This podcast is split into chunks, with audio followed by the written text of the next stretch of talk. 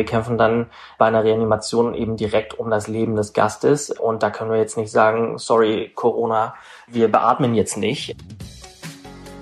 Gibt es in diesem Jahr eine Freibad-Saison mit Planschen und Pommes und ist das Coronavirus im Wasser eigentlich ansteckend?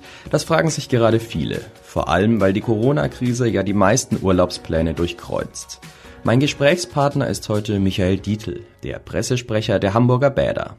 Hallo Michael. Hallo Sebastian. Also wenn die Sommerurlaube in diesem Jahr vermutlich ausfallen, da freuen sich ja viele Leute umso mehr auf die Freibad-Saison. Hast du für die denn jetzt gute Nachrichten? Mit Tendenzen auf jeden Fall. Von der technischen Seite sind wir startklar. Wie jedes Jahr um diese Jahreszeit warten wir jetzt darauf, dass das Wetter gut wird. Und dieses Jahr müssen wir eben auch noch warten, dass wir dann eine Genehmigung bekommen. Aber so der Sommerurlaub sollte nicht ins Wasser fallen. Puh. da ist die Situation in den meisten Bundesländern ja ganz ähnlich. Alle Bäder sind in Vorbereitung, aber ein genaues Öffnungsdatum steht noch nicht fest. Trotzdem gibt es ja ganz grundsätzliche Fragen. Also, was wahrscheinlich echt viele interessiert, ist das Virus im Wasser jetzt nicht ansteckend? Also, da haben wir jetzt uns auch beraten lassen müssen. Natürlich wissen wir, dass das Wasser grundsätzlich aufbereitet wird. Also, wir haben eine Technik, die 24 Stunden läuft, das Wasser filtert, reinigt. Wir haben ja auch die desinfizierende Chlorung ähm, ganz üblicherweise in den Becken. Und die ist ja genau dafür da, um auch unabhängig von Corona Viren, Bakterien abzutöten. Es gibt ja auch immer mal so die Situation, dass ein Gast einen Schnupfen hat und ein bisschen Körperflüssigkeiten ins Wasser kommen. Das wird dann sofort auch abgetötet. Das Umweltbundesamt hat uns schon im März gesagt, dass Coronaviren eben so aufgebaut sind, dass das Chlor sie eben auch sehr schnell unschädlich machen kann. Von daher im Wasser ist man jetzt nicht höher prädestiniert als anderswo, um sich anzustecken, vielleicht sogar einen Ticken weniger. Okay, das heißt, in geklortem Wasser besteht jetzt eigentlich keine Ansteckungsgefahr. Ja, und deswegen hoffen wir auch, dass wir bald wieder aufmachen können, weil in Fußgängerzonen und so weiter tummeln sich die Menschen auch. Da gibt es keine Chlorung. Bei uns ist eben dieser Schutz da. Von daher sehen wir das eigentlich so, dass man bei uns relativ sicher dann auch Sport machen kann oder einfach nur zum Planschen kommt. Viele verbinden Freibad auch mit Pommes, Eis, Geruch von Sonnencreme. Und damit die Freibadfans bei ihrem ersten Besuch jetzt nicht zu enttäuscht sind, auf welche Sicherheitsmaßnahmen müssen die sich jetzt einstellen? Also ich kann mir zum Beispiel vorstellen, dass es bei den Umkleiden ziemlich schwierig wird. Ja, wir können eigentlich mal so diese Idee vom Ankommen ins Bad bis hinein uns so vorstellen. Das sind viele Dinge, die man inzwischen auch kennt, die aus dem Einzelhandel gelernt sind. Wir werden Abstandsmarker an den Kassen haben. Hinweisschilder, Desinfektionsmöglichkeiten, Stichwort Umkleiden, Duschen. Da kommen die Leute dann einfach enger zusammen. Und auch da muss es Regelungen geben. Das kann man baulich machen, indem man jetzt den Zugang da auch nochmal durch einen Schranken- oder Schlosssystematik limitiert. Darum setzen wir auch darauf, dass man sich so auf den klassische Umziehmethode im Freibad konzentriert, nämlich Handtuch um die Hüften und dann eben in die Badebüchse steigen. Und beim Einlass, wie soll das mit den Eintrittskarten funktionieren? Habt ihr euch da was überlegt? Also vielleicht sowas wie Online-Tickets? Genau, das ist das richtige Stichwort. Online-Tickets. Ähm, wir haben das bisher nur für Kursangebote und hatten auch vor, im Laufe des Jahres Einzel-Online-Karten anzubieten. Und da ist Corona jetzt so ein bisschen Kondensator. Es geht jetzt schneller. Und wir werden zur Wiedereröffnung tatsächlich Online-Tickets anbieten. Und wenn die verkauft sind, dann ist eben das Kontingent auch aufgebraucht. Das heißt, mehr Leute, als wir Tickets haben können, dann logischerweise auch nicht ins Bad. Okay, ihr habt ein Kontingent, aber bei wie vielen Personen liegt denn die Besucherobergrenze? Das ist abhängig von der Größe des Bades, orientiert sich nicht so sehr an der Liegewiese, weil die sehr groß sind, sondern an der Beckengröße wenn wir an einem Superspitzentag irgendwie 7000 Gäste hatten. Das werden deutlich weniger sein, einfach um dann den Abstand auf der Wiese und auch im Wasser zu gewährleisten.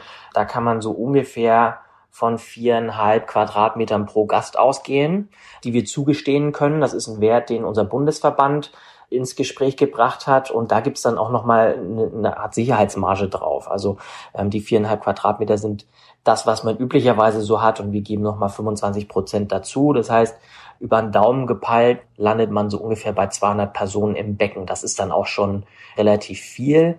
Und dann können natürlich noch mal ein paar zusätzlich auf die Liegewiese, weil wir davon ausgehen, dass immer nur ein Teil im Wasser ist und viele natürlich zum Sonnen kommen oder zum Spielen oder eben zum Pommes essen und so weiter. Genau auf der Liegewiese, da kann ich mir ja vorstellen, dass wenn das Bad gut gefüllt ist, ist es besonders schwierig, da Abstand einzuhalten. Also wie kann man denn da den benötigten Abstand durchsetzen? Genau durch die Limitierung der zugelassenen Gäste. Also wir haben recht große Liegewiesen. Das sind so 20 bis 30.000 Quadratmeter. Und da können sich die Leute natürlich ganz gut verteilen, wenn nicht so viele rein können. Und genau diesen Wert gilt es dann eben festzulegen, wie viele denn rein dürfen, um die anderthalb bis zwei Meter Abstand zwischen den Gästen zu gewährleisten, die sich nicht kennen. Also Familien können natürlich eng beieinander sein. Das haben wir ja auch schon erlebt, dass das wieder zugelassen wird.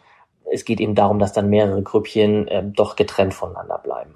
Du hast ja eben schon mal angesprochen, Pommes essen ist möglich. Also gibt's im Bad auch weiterhin was zu essen? Ja, wir haben ja Gastronomien an Pächter vergeben, weil wir das klassischerweise nicht selber können. Wir sind ja die Experten für das Bad und nicht für die Gastronomie.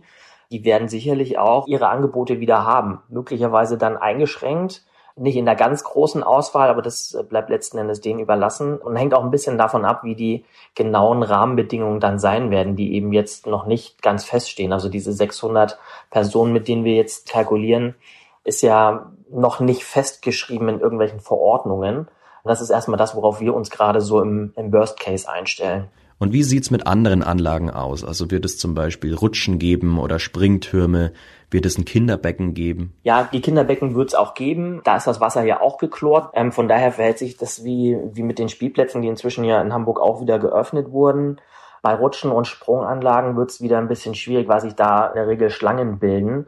Da müssen wir dann auch konkret mal abwarten, wie, wie die Verordnung oder die Lockerung dann nachher aussehen wird. Vielleicht können wir es anbieten, vielleicht im ersten Step aber auch noch nicht. Jetzt gibt's nicht nur Familien, die zum Spaß und zum Planschen ins Freibad gehen, auch die klassischen Bahnenschwimmer zieht's ja zum Sport in die Becken.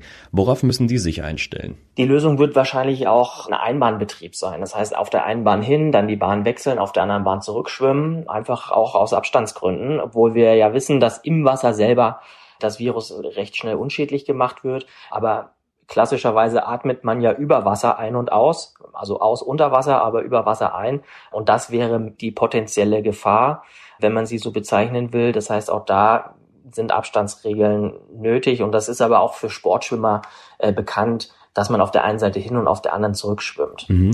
Also Sport im Freien ist ja auch erlaubt. Ist das vielleicht auch der Grund, warum die Bundesregierung jetzt erlaubt, die Bäder zu öffnen?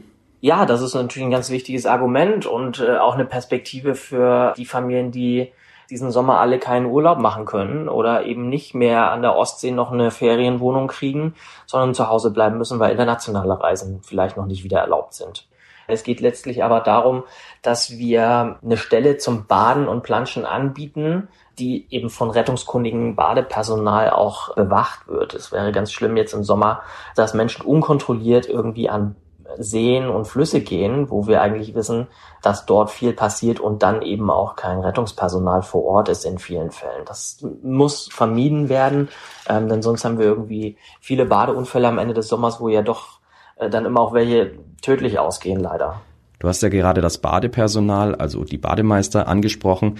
Müssen die jetzt eigentlich auch neu geschult werden, weil Mund-zu-Mund-Beatmung mit Maske geht ja eher schlecht? Ja, das ist eine, tatsächlich eine Herausforderung, weil das sind die Situationen, wo wir wirklich ganz nah dran sind. Und wir kämpfen dann bei einer Reanimation eben direkt um das Leben des Gastes. Und da können wir jetzt nicht sagen, sorry, Corona, wir beatmen jetzt nicht. Das sind Dinge, die es dann schwierig machen, die wir aber im Normalbetrieb so haben. Da kümmert man sich dann auch nicht, ob der Gast jetzt eine Grippe hat man kämpft eben um das Leben und dann ist das Adrenalin auch da, aber man kann sich vorbereiten auf diese Situation. Ähm, wir wollen jedenfalls die Artenspende in der Herz-Lungen-Wiederbelebung nicht einfach weglassen. Man kann das dann technisch machen durch sogenannte Ambu-Beutel. Ähm, kennt man vielleicht aus Notarztserien oder Krankenhausserien im Fernsehen. Das ist dieser Beutel, der dann mit einem Mundstück auf das Gesicht aufgesetzt wird und dann ständig gepumpt wird. Und der ersetzt dann eben die Beatmung durch eine Mund-zu-Mund-Beatmung, aber das muss der Mitarbeiter oder unsere Mitarbeiter müssen das auch nochmal praktisch üben, weil wir sonst eben mit einer Mund-zu-Mund-Beatmung machen. Du hast mir am Anfang gesagt, dass ihr eigentlich so ziemlich startklar seid und nur noch auf eine Genehmigung wartet. Warum das? Also was ist eigentlich noch ungeklärt? Ja, wir haben das Konzept eigentlich an die Behörden übermittelt. Ich denke, es ist tatsächlich auch auf der Seite noch die Frage, ist jetzt die Größenordnung der Gäste eine, die realistisch ist, kann das Badpersonal das handeln. Da sind sicherlich noch Entscheidungen nötig. Von unserer Seite ist alles vorbereitet. Wir sind auch saisonal so aufgestellt, dass wir jetzt ab Ende Mai, Anfang Juni die Freibäder am Start haben können. Das sind auch die klassischen Zeiten. Also noch ist ja nichts verloren aus Sicht der Freibad-Saison. Aber äh, so langsam stellen sich die Gäste natürlich eigentlich die Frage, wann können wir denn wieder, weil jetzt auch ähm, zwei Monate lang schon kein Schwimmunterricht und kein Vereinssport stattgefunden hat. Und für viele ist das eben auch die einzige Möglichkeit, ähm, sich körperlich zu betätigen, weil sie vielleicht Gelenkprobleme haben und so weiter. Schwimmen ist ja ein sehr gesunder Sport und daher erreichen uns da auch viele Fragen und viele Sehnsüchte. Und das ist eigentlich auch ganz schön, dass wir dann doch so begehrt sind. Also so ein ganz genauer Termin steht ja noch aus, aber hast du denn eine ungefähre Einschätzung, bis wann die Bäder öffnen können? Also wir hoffen, dass wir das zur Sommerferienzeit in Hamburg dann hinbekommen. Das ist dann klassischerweise auch wettermäßig sehr sicher, dass dann Freibadbetrieb gut laufen wird. Erste Anzeichen gibt es vielleicht, dass wir da sogar früher dann schon drankommen, aber im Laufe des Juni sind wir schon ziemlich sicher, dass es dann auch eine Badesaison geben kann. Und noch zu meiner letzten Frage. Also noch dürfen ja keine Besucher rein, aber die Becken sind schon gut gefüllt. Warst du denn schon heimlich schwimmen? nee, das gilt auch für uns. Wir können auch nicht rein. Auch unsere Kollegen äh, haben natürlich schon mal gefragt. Aber wir haben in den Hallenbädern auch und in den Freibädern gilt das sowieso die, die Beheizung natürlich runtergefahren. Wenn kein Gast kommt, müssen wir da auch nicht 28 Grad vorhalten. Ähm, das heißt, es ist eigentlich eher unangenehm frisch in den Becken. Und deswegen halten wir uns da auch an die Regeln und äh, insbesondere dann auch zurück, wenn es darum geht, reinzuspringen. Alles klar. Michael, vielen Dank dir und bleib gesund. Ja, sehr gern.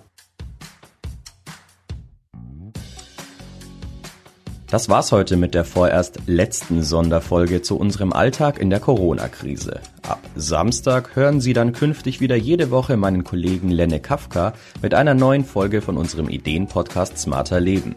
In der kommenden Episode wird es um ein Gefühl gehen, das wohl alle kennen, Liebeskummer. Ich wurde heute bei der Produktion unterstützt von Yasemin Yüksel. Unsere Musik kommt von Audioboutique. Tschüss